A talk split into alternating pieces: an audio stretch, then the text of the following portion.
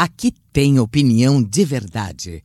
Alfredo Bessoff, com você nos assuntos que interessam ao Brasil. Saudações a você que nos acompanha todos os dias. Também quero mandar um abraço para quem nos escuta em mais de 100 emissoras esparramadas por todos os cantos do Brasil. A cada novo dia, eu agradeço a Deus por estar vivo e poder continuar fazendo aquilo que eu gosto e que sempre foi a razão de todos os meus sonhos: ser jornalista. Nunca quis ter outra profissão, ainda que sempre soubesse que, sendo ético, jamais ficaria rico. Sabia também que se optasse por ficar rico através de tramóias e mutretas, negociatas e acordos espúrios, isso acabaria colocando pessoas em situação delicada. Não sou santo e teve algumas oportunidades nas quais reuni esposa e filhos e disse-lhes de propostas avassaladoramente vantajosas, que certamente resolveria a vida de duas ou três gerações que viessem depois de nós. E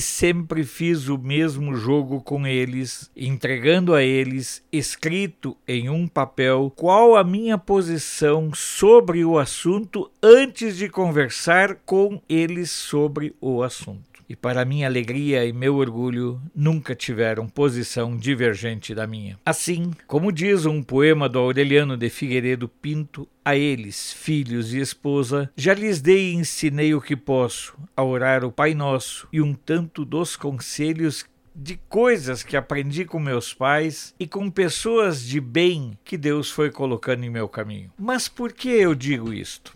Como vocês sabem, tenho no YouTube um canal com quase 80 mil inscritos e nos últimos dias venho batendo firme em uma tecla. A comunicação, o jornalismo não podem servir apenas para enfatizar a morte e a dor. E de modo permanente reclamei que não havia justificativa em que a Agência Brasil mantivesse o mesmo enfoque negativista e mortuário que Folha, Estadão e Globo dão em sua cobertura. Para quem não acompanha, a Agência Brasil é empresa pública e que deve funcionar como um contraponto no fornecimento de conteúdo para rádios, jornais, sites e televisões de todo o país. E gravei vídeos cobrando uma mudança de postura tanto da Agência Brasil quanto do Ministério da Saúde, pedindo que eles revelassem também a quantidade de pessoas que foram curadas do vírus chinês. Entre os ministros do governo Bolsonaro, tenho mais proximidade e acesso ao Abraham Abraham Weintraub e fiz chegar a ele pelo WhatsApp pessoal um vídeo neste sentido. Ontem à noite, depois das 22 horas, mandou mensagem dizendo: Olhei o vídeo e concordo. Passou batido, mas quando agora faz pouco fui dar uma recorrida nas notícias para atualizar meus sites, entendi a razão do recado do ministro. Está lá na Agência Brasil. Covid-19. Nas últimas 24 horas, 173 pessoas internadas tiveram alta. Claro que chorei não de orgulho, mas de gratidão. Até porque no texto da matéria estava escrito: os gestores do Ministério da Saúde disseram que pretendem passar a informar o número de pacientes recuperados em breve. Nunca vou negar que o vírus existe, mas jamais vou abrir mão de ter esperança e defender a vida. Na Itália, por exemplo, morreram 17 mil pessoas, mas você sabe, você tem ideia de quantas foram curadas recuperadas, saradas, são mais de 24 mil. E aí lhes pergunto: por que enfatizar o lado negativo? Só porque é mais charmoso estar do lado dos que defendem a morte? Sou Alfredo Bessoff, jornalista. Você pode não concordar com o que eu digo, mas eu tenho o compromisso de não silenciar.